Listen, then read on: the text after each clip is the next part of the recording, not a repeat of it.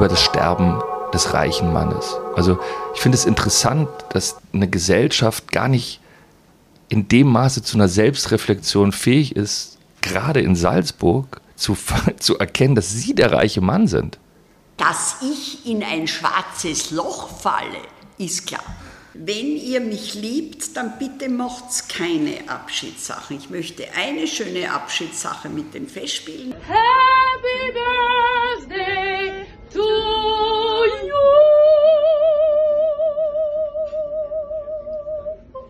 Der neue Jedermann Lars Eidinger findet kritische Worte für die Salzburgerinnen und Salzburger. Eine scheidende Präsidentin blickt in eine ungewisse Zukunft und Anna Trepko singt der langjährigen Festspielbesucherin Maria Hoffmann ein Ständchen. Nach zehn Wochen ziehen die Salzburger Nachrichten eine Bilanz zu diesem Festspielsommer. Jeder Spiele.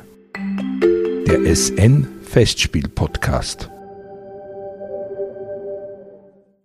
Mein Name ist Simona Pinwinkler und ich durfte Sie gemeinsam mit meinem Kollegen, dem Kulturredakteur Bernhard Flier, in Form dieses Podcasts durch den Sommer begleiten.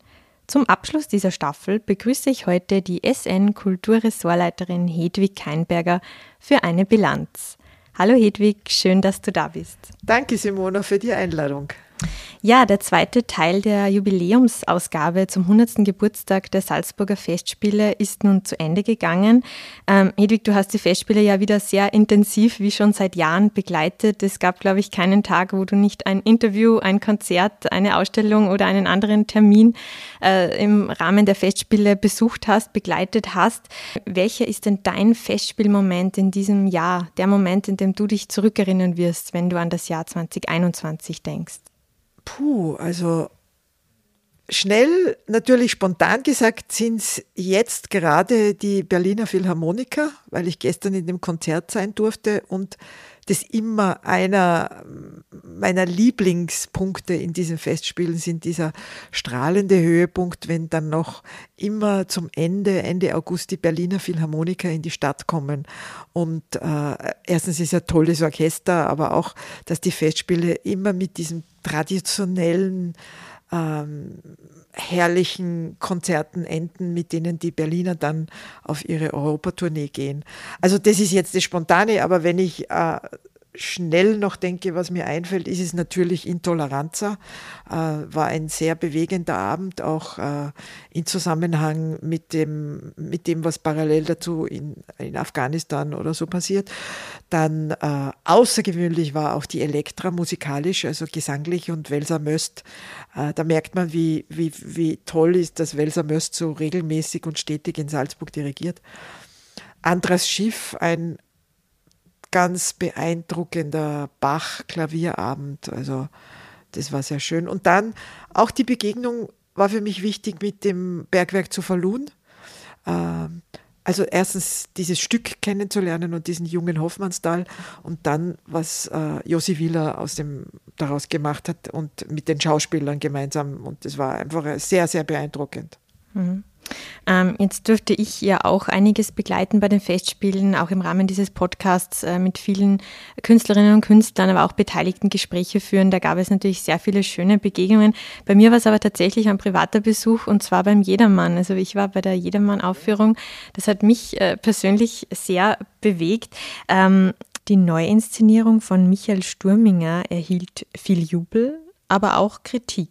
Also auch die SN haben viele Zuschriften von Leserinnen und Lesern erhalten, positive wie negative. Jetzt hast du, Hedwig, äh, schon viele Jedermänner gesehen. Wie bewertest denn du diese neue Interpretation? Also der heurige Jedermann ist äh, sehr speziell. Ich finde, was, was gut gelingt oder was faszinierend ist, wie wie es der ganzen Truppe von Schauspielern, auch Musikern und, und Sturminger gelingt, äh, da, da für dieses doch alte Stück eine, eine neue Form zu finden, auch was, auch was die musikalische Begleitung und die musikalische Ausstattung, mehr als Begleitung betrifft. Äh, also wie das wirklich eine sehr große neue, bunte Form wird, die offenbar auch der Hoffmannsthal gut verträgt. Mir gefällt sehr gut, dass wieder zurückgekehrt ist auf den Text von Hoffmannsthal. Ich glaube, das soll man dem ruhig zumuten, diesem Werk und diesem Text, das auch so anzupacken. Und äh, ja, äh, sehr professionell gemacht. Ich, ich selber habe eine Spur äh, Vorbehalt, ob dass man vorsichtig sein sollte, dass das nicht zu sehr in eine große Show abgleitet mit lauter Prominenz und lauter Fernsehstars und so. Aber ich muss gestehen, mein Vorbehalt ähm, muss ich äh, einschränken. Die jetzige Produktion ist da, hat da wirklich was, was Beachtliches auf den Weg gebracht. Lars Eidinger eben der neue Jedermann und Verena Altenberger die neue Bullschaft. Und jetzt wurde bekannt, dass auch Verena Altenberger nächstes Jahr wieder in Salzburg sein wird, auf dem Domplatz oder im Festspielhaus. Heuer zehn von den 14 Vorstellungen mussten drinnen gespielt werden. Also mit dem Wetter hatten sie äh, heuer kein Glück. Ähm, aber du hast ja schon angesprochen, die großen Stars. Äh, der Festspiele. Gerade im Schauspiel ähm, war es durchaus so, dass die Kritiken, also auch im Bergwerk zu Verloren, bei Maria Stewart, aber auch äh, bei Richard the Kid and the King auf der Perner-Insel, dass vor allem die Schauspieler hervorgehoben wurden und ihre Leistungen. Schmücken sich die Festspiele vor allem mit großen Namen? Sind es die Stars, die ziehen? Aber das haben sie immer gemacht, ja. Ich habe eine große Abneigung gegen das Wort Star, weil der, das repliziert immer auf die Berühmtheit. Es geht darum, dass es ein guter Künstler ist. Und der gute Künstler ist dann auch berühmt, ja. Aber nicht vorher die Berühmtheit, sondern zuerst die künstlerische Leistung. Meistens geht das Hand in Hand, dass der Gute auch berühmt ist. Aber äh, nur Berühmte zu holen, weil sie berühmt sind, das ist nicht die, das ist nicht das gute Rezept und das muss man sagen, haben die Festspiele auch nicht gemacht. Äh, das Entscheidende ist immer die künstlerische Leistung. Und was bitte ist ein Problem, wenn, wenn die, wenn die Qualität der Schauspielaufführung von den Schauspielern kommt, das ist ja ganz großartig. Ich kannte mit der Kritik äh, für die, also mit der prinzipiellen Kritik für die Regisseure, dem kann ich nicht folgen. Man kann lange darüber diskutieren, ob der Zugriff von Josi Villa äh, gut war, also er war sicher gut, aber wie weit er in seinem Anspruch gekommen ist, ja, über das kann man ohne weiteres diskutieren. Aber die Regisseure waren alle großartig. Also Karin Henkel, äh, Josi Wieler, fantastisch. Äh, auch, auch äh, muss man sagen, Martin Kuschei hat mit seiner Maria Stewart er ist natürlich seine, seine Linie und seine Hand, also seine Handschrift, aber es ist ihm was sehr, sehr Gutes gelungen. Also die Regisseure würde ich nichts, würde ich nichts, äh, durchaus gut. Da stellt sich natürlich auch die Frage, was kann und soll das Theater in der heutigen Zeit eigentlich bieten? Theoretisch könnte man sich ja alles im Stream ansehen, man kann sich eine Verfilmung von Maria Stewart zu Hause ansehen. Warum ist es so wichtig, gerade diese, diese Live-Vorstellung auf der Bühne zu erleben? Weil das Allerwichtigste ist überall im Leben die Anwesenheit von Menschen. Äh, es ist was anderes, wenn man sich im Kaffeehaus oder wenn man sich zu Hause trifft, miteinander spricht äh, als wenn man nur telefoniert oder auch wenn man sich auf dem Schirm sind. So fängt es einmal an. Und das Zweite ist natürlich, jede Musikdarbietung, jedes Theater ist was zu, also höchst ephemeres. Da erlebt man den, den augenblicklichen Ausdruck des Menschen, dem man zuschaut. Und der Künstler erlebt auch das Augenblickliche des Publikums. Das, da entsteht äh, das Leben und, und die, alles, was digital ist, ist schön und gut, aber das kommt selten über das, über das Gefühl einer Konserve hinaus. Das ist schon in Ordnung und da hat es große, äh, kann man sehr, ist auch sehr faszinierend. Aber die, die effektive Anwesenheit, das körperliche Spüren, das körperliche Erfahren, äh, jeden Ton eines, eines, eines gesprochenen Wortes, eines Musikinstruments spüren wir physisch das kann, das, das kann kein digitales Medium, sei es noch so großartig, irgendwie äh, ersetzen. Es waren die zweiten Festspiele im Zeichen von Corona, im Zeichen der Pandemie. Äh, es wurden zwei Corona-Fälle aus dem Publikum heuer bekannt. Ähm, war es richtig, das Haus voll zu besetzen? Ähm, es gab ja in diesem Jahr kein Schachbrettmuster wie im letzten Jahr. Wie, wie, wie bewertest du das? Also die Festspiele haben heuer wieder Großartiges geleistet, was das Pandemiekonzept betrifft. Es war natürlich sehr ein Glück, dass es nur zwei Fälle waren. Es war ein Glück, dass beim einen Fall mit einem K2-Person im Publikum, dass es keinen Cluster gegeben hat. Aber zum Glück äh, kommt auch viel Verstand hinzu. Die Festspiele haben das wieder sehr, sehr gut, also vor allem Lukas Greppertz, sehr, sehr gut vorbereitet mit einem Expertenteam, äh, sehr genau geplant, äh, gut strukturiert, gut ausgemacht, äh, gut umgesetzt. Und das ist, und das war, also das ist ihnen wirklich außergewöhnlich gut gelungen, sodass man sagen muss, die Pandemie war in diesem Festspielsommer wirklich Nebensache. Also, und das ist eine große Leistung. Es wurde ja dann wieder auf die FFP2-Maskenpflicht umgeschwenkt nach diesem ersten Fall. Also man musste dann auch während der Vorstellung äh, die FFP2-Maske War tragen. auch sehr gut, sehr wichtig. Äh, ich finde, das war eine sehr, sehr kluge Entscheidung. Äh, die, die Vollbesetzung war sportlich. Also ich muss gestehen, ich war das selber auch gar nicht mehr so gewöhnt, so eng mit Menschen zusammenzusitzen. Ich bin nie ein großer Freund äh, gewesen mit diesen vielen Menschen im Publikum. Seit der Pandemie bin ich äh, noch weniger geworden. Man nimmt das auf, also ich nehme das auf mich, weil ich halt anders nicht ins Konzert gehen kann. Und ich verstehe, dass die die volle Auslastung brauchen, sonst ist sowas unter den derzeitigen Rahmenbedingungen einfach nicht, nicht zu ermöglichen. Ja, mir ging es auch so. Bei der ersten Premiere auf der Perner Insel, da sitzt man ja dicht an dicht. Das war direkt äh, ungewohnt, wieder äh, einfach, ja. Unangenehm. Unangenehm fast, ja. Du sagst es ganz, äh, ganz wie es ist, ja. Äh, vergangene Woche gaben die Festspiele eine erste Bilanz heraus zu diesem Jahr und ähm, da ging hervor, dass sie heuer 91 Prozent Auslastung verzeichnen konnten. Vergangenes Jahr waren es 98 Prozent, dafür aber natürlich immer nur mit 50 äh, Prozent der Plätze, äh, weil sie eben das Schachbrettmuster hatten. Also im Vergleich, letztes Jahr waren es 76.000 Besucher, heuer über 230 oder fast 230.000. Ähm, was bedeutet diese Pandemie wirtschaftlich für die Festspiele? Die Pandemie bedeutet jetzt kurzfristig gesehen für die Festspiele doch äh, zum einen natürlich sehr starke Einbußen, was man sieht, äh, vor allem dann 2020, so wie du gesagt hast, mit dem, mit dem Schachbrettmuster, da war ja der Kartenverkauf kaum äh, etwas weniger als 9 Millionen Euro hatte eingebracht. Ähm, das ist weit weniger als die Hälfte als heuer. Da waren es 26,7 Millionen nach dem jetzigen Stand. Also da merkt man schon, die Pandemie hat da schon ein ziemliches Loch gerissen. Ähm, die Pandemie merkt man auch der, auf der Auslastung, die du erwähnt hast, von 91 Prozent heuer.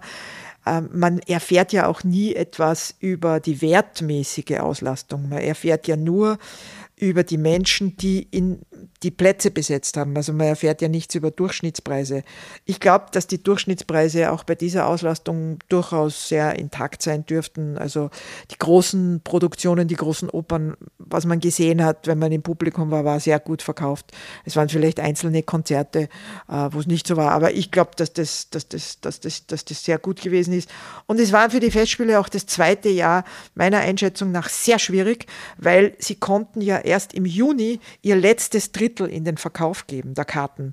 Und das ist eine sehr, sehr geringe Zeit, um das, äh, zu, also das noch zu verkaufen, um das operativ abzuwickeln. Und das nächste ist, es waren ja auch viele bisherige Herkunftsmärkte beschränkt, also vor England, Großbritannien, Amerika, der ganze asiatische Markt, alle Fernreisen. War sehr schwierig, auch im Nahbereich, große Unsicherheit, kann man fahren, wann kann man fahren, wie kann man fahren.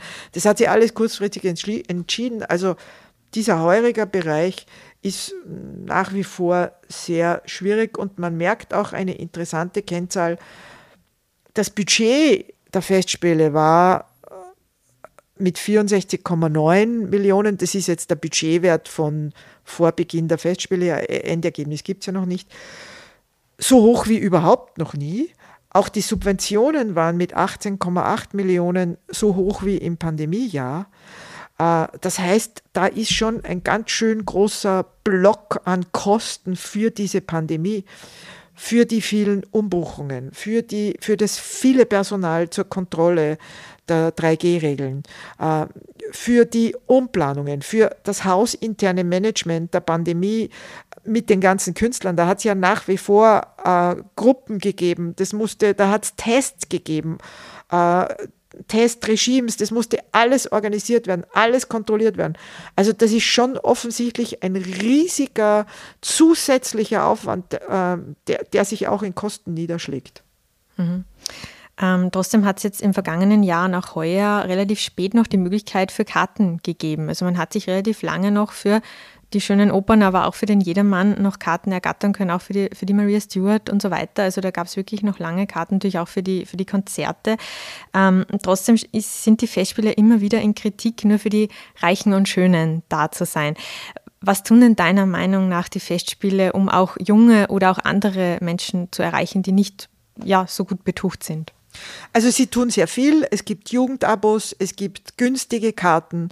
Äh, wenn man auf den Rang hinaufgeht, äh, gibt es immer, immer wieder günstige Karten.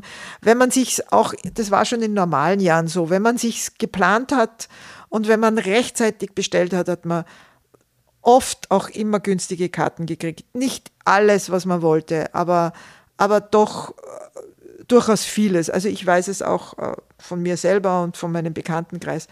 Wer will und wer sich engagiert hat und wer das frühzeitig, rechtzeitig gemacht hat, hat Karten bekommen. Also die Feldspiele tun sehr viel. Was die Preise betrifft, das ist einfach eine Sache, sie müssen das finanzieren. Und da ist die, auch die große politische Entscheidung, wie viel Subvention gibt der Staat, damit die, damit die Preise der Karten billiger werden. Das ist eine, eine ganz äh, triviale Entscheidung und umgekehrt muss man sagen, mein Eindruck ist, die Festspiele haben grosso modo ein ganz gutes Gleichgewicht, weil diejenigen, die zahlen können, die sollen ohne weiteres zahlen. Wer kann, soll 300, 400 Euro zahlen. Also ich finde es auch durchaus in Ordnung, dass jene, die zahlungswillig sind, dass man das Geld von denen auch nimmt und nicht äh, den Steuerzahlern abknöpft, damit jemand, der grundsätzlich gut verdient, auch noch günstige Karten bekommt. Also ich glaube, die haben da ein ganz gutes Gleichgewicht von einem relativ großen Anteil an günstigen Karten. Ähm, und das ist im Vergleich zu was das andere Leben kostet, wie ein Popkonzert, wie äh, auch eine Kinokarte, da können die schon ganz gut mithalten. Mhm. Jetzt war es das letzte Jahr von Helga Rabel-Stadler als Festspielpräsidentin. Eigentlich wäre ja 2020 schon ihre letzte Saison gewesen, aber sie hat wegen der Pandemie verlängert. Ähm, und das war jetzt das 27. Jahr. 1995 hat sie das Amt übernommen. Also zur Relation, ich bin 1992 geboren. In den ersten drei Jahren habe ich äh, mich wahrscheinlich noch nicht so wirklich für die Festspiele interessiert. Also in meiner Erinnerung gibt es die Festspiele nur mit Rabel-Stadler. Also eine Ära geht hier zu Ende. Wie fällt denn deine Bilanz aus zu ihrer Präsidentschaft? Was bleibt von ihr? Ja, da ich schon ein bisschen älter bin, kenne ich auch andere Präsidenten vorher. Ähm, also sie, was sehr beeindruckend ist, mit welcher Tatkraft sie sich in dieses Amt eingearbeitet hat und mit welcher, auch wenn man sich erinnert an die ersten Jahre, mit welcher Konsequenz und mit welcher Ausdauer und mit welchem ähm, ja auch Leidensfähigkeit sie, sie da durchgehalten hat und sich wirklich unglaublich viel gelernt hat und ähm, äh, auch Angriffe ausgehalten hat. Also mit, das ist schon sehr beeindruckend. 27 Jahre äh, das ist einem nicht, fällt einem alles nicht in den Schoß und da macht man nicht das Fenster auf und es fliegen die Hühner herein, die gebratenen. Also das ist schon ein, eine, eine sehr, sehr große Leistung an Konsequenz und Fleiß und ähm, Mut und Draufgängertum, äh, dass sie in vielen Schattierungen und vielen Details bewiesen hat. Also das ist schon eine sehr, sehr vorbildliche vorbildliche Leistung in vieler Hinsicht. Also die Fußstapfen sind jedenfalls sehr groß. Äh, es gab und gibt immer wieder Namen, die so durch den Raum schwirren bezüglich der Nachfolge. Wir möchten uns aber gar nicht mit Spekulationen aufhalten. Deswegen frage ich ganz allgemein, was muss denn, was soll denn der Nachfolger oder die Nachfolgerin mitbringen für dieses Amt? Also das eine ganz allgemein gesagt, ich halte die, die jetzige Konstellation, Konstruktion mit Präsident, Intendant und kaufmännischen Leiter insofern problematisch, weil es sind drei Leute im Direktorium, wovon einer explizit der künstlerische Leiter ist, was auch sein soll. Äh, und dann gibt es noch einen Präsidenten, der den anderen zwei vorsitzt. Also es ist ein bisschen auch die, die, die Gefahr einer Kompetenzüberschreitung zwischen Intendant und Präsident. Und es gab äh, Anfang der 90er Jahre eine Reform, das kam damals Gérard Mortier, Hans Landesmann, äh, die wurden geholt als kaufmännische künstlerische Leiter. Und ich glaube, das sollte man bedenken, ob man das in den nächsten Jahren nicht konsequent äh, vollendet und sagt, der Intendant ist der Präsident. Mir ist klar, das ist ein bisschen schwierig, weil man da die Geschäftsordnung ändern müsste und alles drum und dran. Also das ist nicht so leicht, wie man es schnell sagt, aber ich glaube, man sollte das im äh, Auge behalten und auch gleich mitdenken, ob der Schauspielchef nicht ins Direktorium kommt. Ähm, was der neue also für meine Begriffe wäre es gut in einer Übergangszeit, eben bis diese Reform vollendet ist, tun müsste. Das Allerwichtigste ist immer bedenken, er ist oder sie ist in einem operativen Führungsgremium im Vorstand. Da geht es nicht um einen Politposten und einen Frühstücksdirekt Frühstücks-August oder sowas, Grüß-August, sondern das ist der operative Vorstand und dementsprechend sollte auch die Qualifikation sein. Da der künstlerische Leiter natürlich sehr, sehr gut besetzt ist mit Markus Hinterhäuser, könnte man sich schon vom Neuen einiges an strategischen Input vorstellen. Also ich könnte mir zum Beispiel vorstellen, ein, äh, ein, ein, eine Strategie für die Klimatauglichkeit der Salzburger Festspiele. Also wirklich, so wie Ursula von der Leyen das für Europa gemacht hat, eine große, prominente, mutige Klimastrategie, klimapolitische Strategie, die ja auch dort oder da vielleicht Einschnitte bringen wird. Ähm, dann auch eine politische Ausrichtung der Festspiele halte ich für sehr wichtig im Sinne einer europapolitischen Einbettung, im Sinne auch weltpolitisch, also viele politische Fragen wie äh, Blackfacing, wie ähm, Kolonialgeschichte etc. etc. Also da, da, da kann man sich viel vorstellen, was ein, ein Präsident anstoßen könnte, ohne jetzt in das künstlerische Programm einzugreifen. Also das, das, das macht der Intendant. Aber das sind schon große Themen, wie man die einfangen könnte. Da könnte ein Präsident schon tolle Strategien voranbringen. Und zum Prozedere, also jetzt ist die Saison ist zu Ende mit 31. August, aber wie läuft das jetzt ab? Äh, wann wird der oder die neue bekannt gegeben? Wer entscheidet? Wie ist dieses Prozedere nun? Also da ist ja so, wenn man das mit dem mit äh, den Festspielfonds vergleicht mit einem normalen Unternehmen, der, der jetzt gesucht wird, ist ein Mitglied des Vorstandes. Vorstandsvorsitzender. Laut Gesetz ist der Präsident der Vorsitzende des Direktoriums, also der Vorstandsvorsitzende wird gesucht. Ähm, wie gesagt, mit, mit, äh, mit der Schwierigkeit, dass es hier einen künstlerischen Leiter gibt, der eigentlich der Kopf des Ganzen ist. Ähm, und entscheiden tut es der Eigentümervertreter und der Eigentümervertreter heißt hier Kuratorium. Und der ist ja besetzt mit dem Landeshauptmann von Salzburg, Kraft seines Amtes, äh, mit äh, zwei Vertretern der Bundesministerium, dem Bürgermeister und einem Vertreter des Tourismusfonds.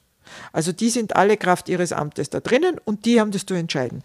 Es wird natürlich eine Ausschreibung geben, da wird ähm, da der Landeshauptmann von Salzburg Kraft seines Amtes den Festspielfonds nach außen vertritt, also wie ein Aufsichtsratsvorsitzender, wie ein Aufsichtsratspräsident, wie ein Eigentümerpräsident, Eigentümerspitzenvertreter, also ähm, wird äh, Landeshauptmann Haslauer das auf den Weg bringen. Das heißt, es wird eine Ausschreibung geben mit Frist. Soviel ich weiß, ist schon geklärt oder wird gerade geklärt über eine Ausschreibung des, der entsprechende Personalberater, der das abwickeln wird. Dann wird es Hearings geben und dann wird es eine Entscheidung geben, die das Kuratorium treffen wird. Mhm. Das heißt, da gibt es kein fixes Datum, das Nein, es gibt noch kein fixes Datum, weder also vielleicht gibt es es, aber ich weiß es nicht. Es wird im, im Herbst ab, abgewickelt werden und das kann ja auch recht zügig passieren. Also Das ist, könnte in ein, zwei, drei Monaten, drei Monaten sicher. Also das kann sehr zügig abgewickelt werden. Das ist ja keine so große Schwierigkeit. Also Ausschreibung, Hearings und Entscheidung, das kann schnell, also kann zügig abgewickelt werden. Okay, also es kann schnell gehen. Ja, wir, wir sind gespannt, äh, wie es wird. Wie schwierig wird der Start für den oder die neue? Nicht sehr schwierig. Weil, würde ich sagen, weil die, weil ähm, Helga Rabel-Stadler hat das sehr, sehr gut aufbereitet, ähm, hat, steht auch mit Rat und Tat zur Seite, so viel ich weiß, für jede Amtsübergabung. Sie ist ja auch nicht aus der Welt, sie ist ja auch in Salzburg.